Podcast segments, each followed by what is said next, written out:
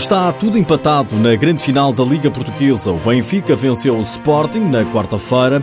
Há agora um a um em partidas. Domingo joga-se o terceiro jogo no pavilhão João Rocha. Nesta edição ouvimos os protagonistas e lançamos também esse jogo número 3.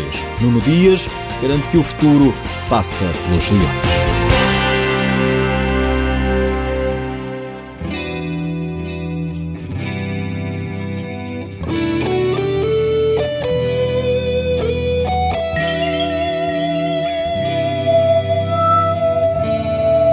Foi a primeira derrota do Sporting esta época a nível nacional. Uma derrota que permitiu ao Benfica igualar a final do Campeonato Português. Os encarnados venceram por 3-2. Depois das críticas à equipa no jogo número 1, o treinador das Águias, Joel Rocha, desta vez só tinha elogios. Se no passado sábado fizemos uma primeira parte belíssima e ao intervalo por 2-1, a segunda parte não correspondeu à primeira. Hoje tivemos a capacidade de durante mais minutos, sermos uma equipa consistente e, independentemente de termos estado na frente do resultado e por baixo do resultado, nunca nos desviámos um milímetro que fosse daquilo que era o nosso propósito para hoje: é empatar a final. Conseguimos, no meu entendimento, com mérito, mas perante um opositor extremamente difícil e de muita qualidade. O Benfica marcou primeiro, logo aos 3 minutos, por Robinho, um grande golo, mas o Sporting não demorou muito a dar a volta ao marcador. Logo a seguir, Fortino fez o empate e pouco tempo depois, Alex Merlin fez o 2 a 1. Na segunda parte, o Benfica correu atrás do resultado e foi premiado com o gol do empate aos 28 minutos, de penalti por Bruno Coelho.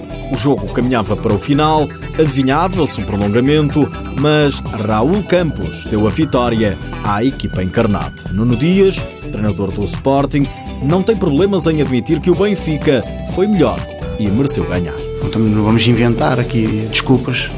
São duas equipas que têm muita qualidade, são duas equipas que se equivalem, são duas equipas que lutam pelos mesmos objetivos e hoje o Benfica foi ligeiramente melhor, por isso é que, é que ganhou pela margem mínima assim como nós tínhamos feito na, no jogo número 1. Um, e mérito, mérito, mérito pela, pela vitória, nada mais. Duelo intenso na luz, o Benfica chegou ao intervalo a perder, mas conseguiu virar o resultado na segunda parte com justiça, como refere o treinador do Sporting. 3-2 foi resultado final.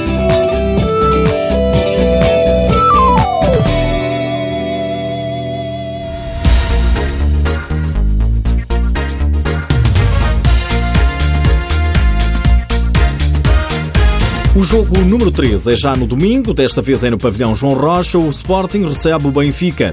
Nuno Dias rejeita que a derrota da Luz deixou a equipa abalada para o que ainda falta jogar. Equipas abaladas é aquelas que perdem sempre ou que ganham, ou que ganham poucas vezes.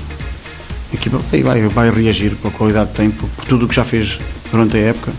Vai, vai reagir e, e no domingo estaremos prontos para, para voltar a, passar para a frente nesta eliminatória. Já o treinador do Benfica, João Rocha, acredita que a condição física possa fazer a diferença. A capacidade de recuperação de hoje até domingo, acredito que faça a diferença, sobretudo nos segundos 20 minutos.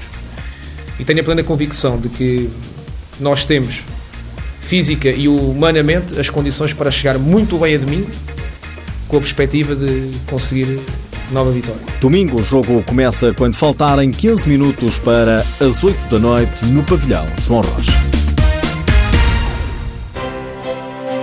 Nuno Dias garante aos sócios e adeptos do Sporting que vai continuar a orientar a equipa na próxima época. Mas qual é a dúvida disso? Então, se podem estar prestes a fazer a melhor época de sempre, estão, estão a falar do quê? Não entendo. A dúvida é que o jornal Record dava conta que o treinador estava de saída e apontava já como sucessor Duda. Os adeptos podem ficar descansados, palavra de Nuno Dias.